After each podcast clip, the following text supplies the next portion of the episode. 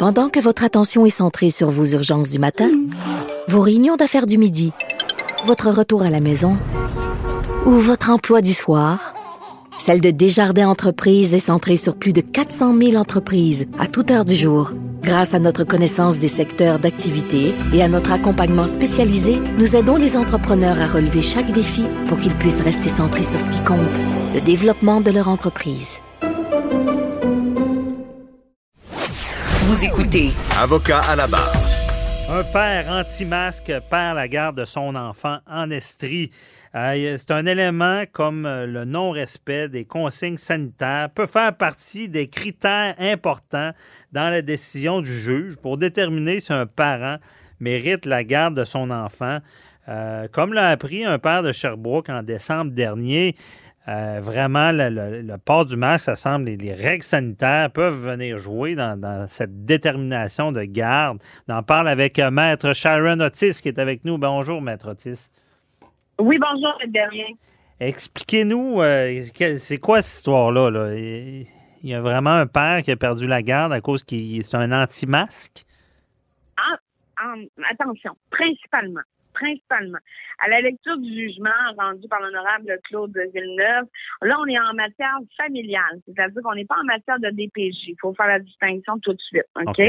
Donc, euh, il y a un jugement qui a été rendu en date du 18 décembre, euh, pour lequel l'audition avait été tenue le 10 décembre dernier, et pour lequel, entre autres, on mentionnait que le père, euh, il y avait déjà au préalable, il faut dresser un historique de ça, au préalable, en avril 2018, le juge mentionne dans son jugement que bien avant la COVID, euh, monsieur, euh, l'enfant, pardon, des partis avait dit qu'il préférait arrêter d'exister que d'aller chez son père.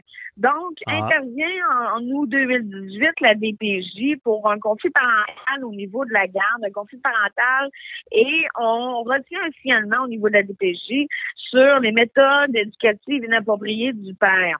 Et euh, le juge, sous sa plume, a bel et bien mentionné Pourtant, la DPJ ferme le dossier en février 2019. Donc, on peut comprendre euh, le non-dit.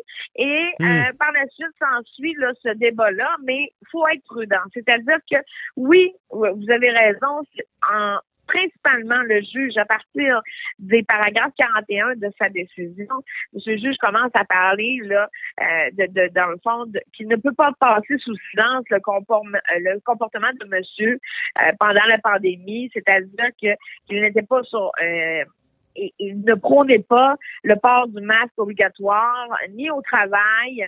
Euh, et mentionnait d'emblée devant l'enfant que euh, ceux qui respectaient ces règles sanitaires-là euh, étaient des cases et ou des sans-génie et que dans le cadre de l'audition, bien évidemment, vous comprenez que c'est toujours le juge de première instance, le juge des faits qui est euh, à qui est laissée la, crédibilité du témoin. Donc, Monsieur le juge ne l'a pas cru euh, relativement à euh, ces, verbalisations, en effet, que non, il n'y avait pas un comportement nuisible et que, mais sauf que M. le juge a dit, bon, regardez, il y a eu des propos qui ont été tenus devant l'enfant et apparemment, le père aurait montré aussi des vidéos à l'enfant, euh, des, des, des, des dans le fond, par rapport au complotisme, mm-hmm. et que, oui, monsieur le juge soulève et réitère le droit à la liberté d'expression. Cependant, je pense que les, fautes qui ont été commises par le père sont de dénigrer,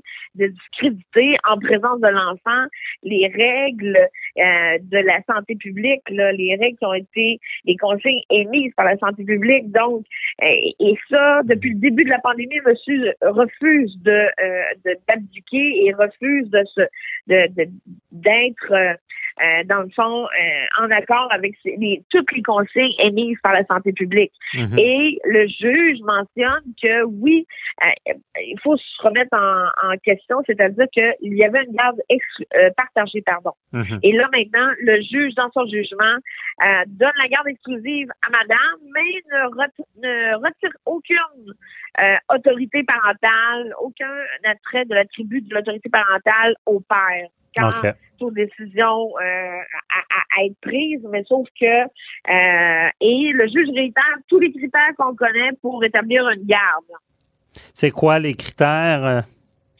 en grosso modo, c'est de voir aux besoins de l'enfant, d'évaluer en deuxième lieu la capacité parentale versus les besoins de l'enfant, la relation affective entre le parent et l'enfant, la stabilité.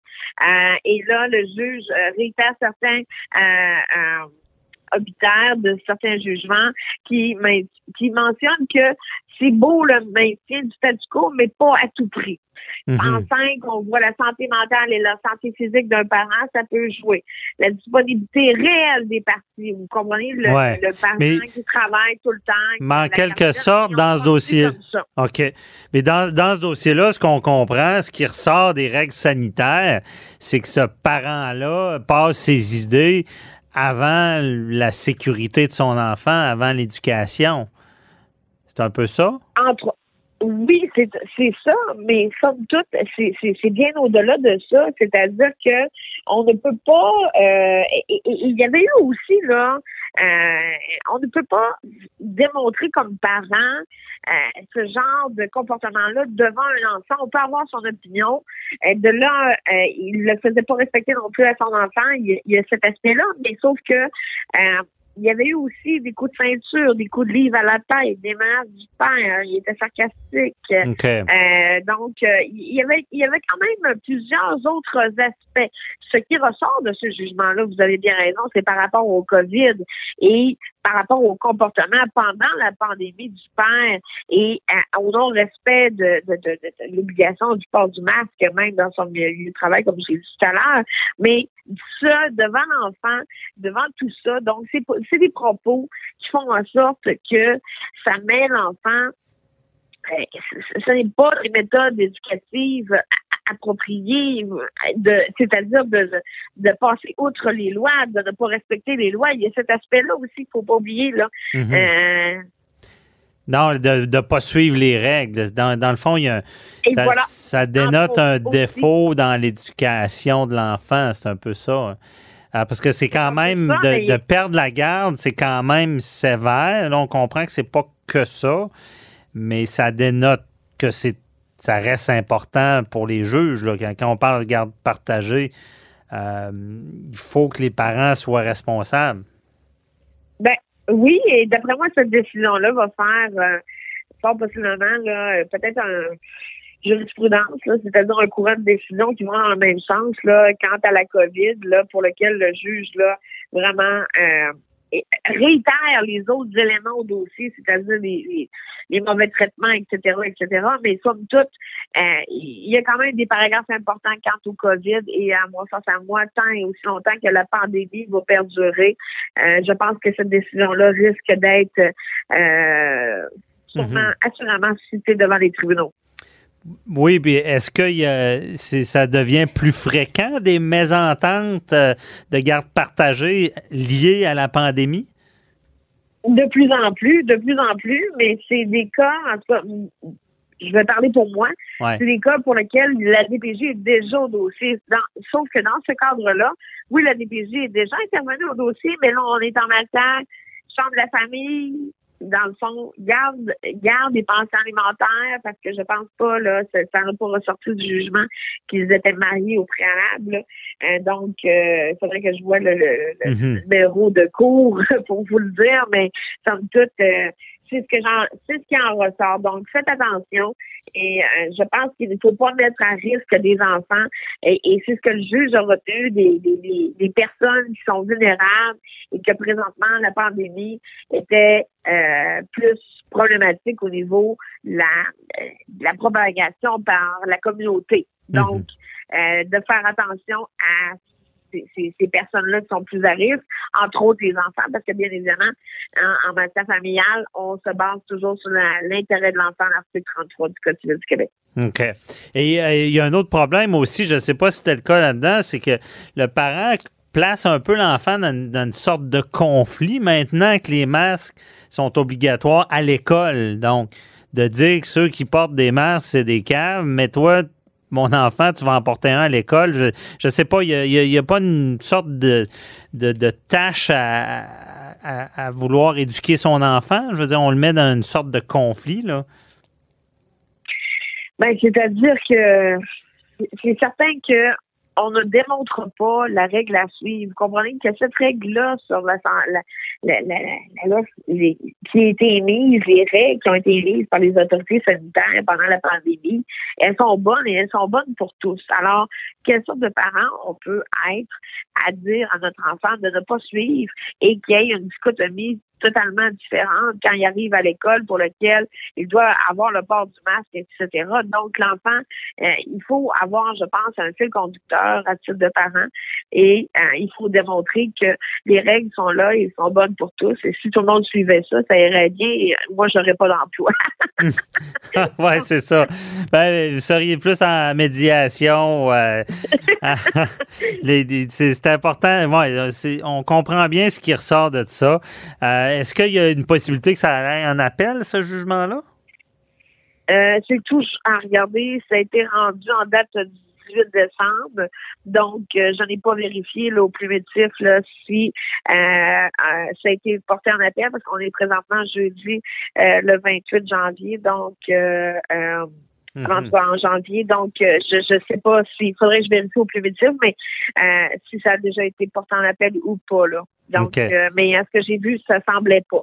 Mais les chances seraient quand même faibles parce que ce qui ressort, c'est pas tant, la, comme vous l'avez bien expliqué, c'est pas tant la, la, pandémie, mais de, conseiller, d'influencer un enfant d'aller contre des règles, c'est jamais une bonne idée dans, dans l'éducation. C'est c'est ce qui est mis de l'avant. C'est ce qui est mis de l'avant. C'est ce qui est mis de l'avant. Et je pense que c'est une des bonnes décisions qui est sortie euh, depuis le COVID pour aussi ennuyer les juristes parce que mhm. Présentement, euh, c'est un peu euh, du cas par cas. Donc, on n'a pas de ligne directrice, on n'a pas nécessairement de, plusieurs décisions qui émanent de ce mhm. COVID-19-là. Donc, il va falloir que ça amène les, balises nécessaires. Ben oui, je comprends. Ça fait à nous rendre compte que les juges prennent ça au sérieux, ces règles-là. C'est un bon exemple.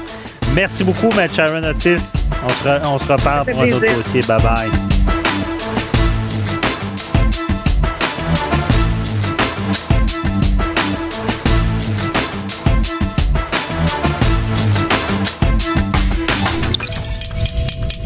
Cube Radio.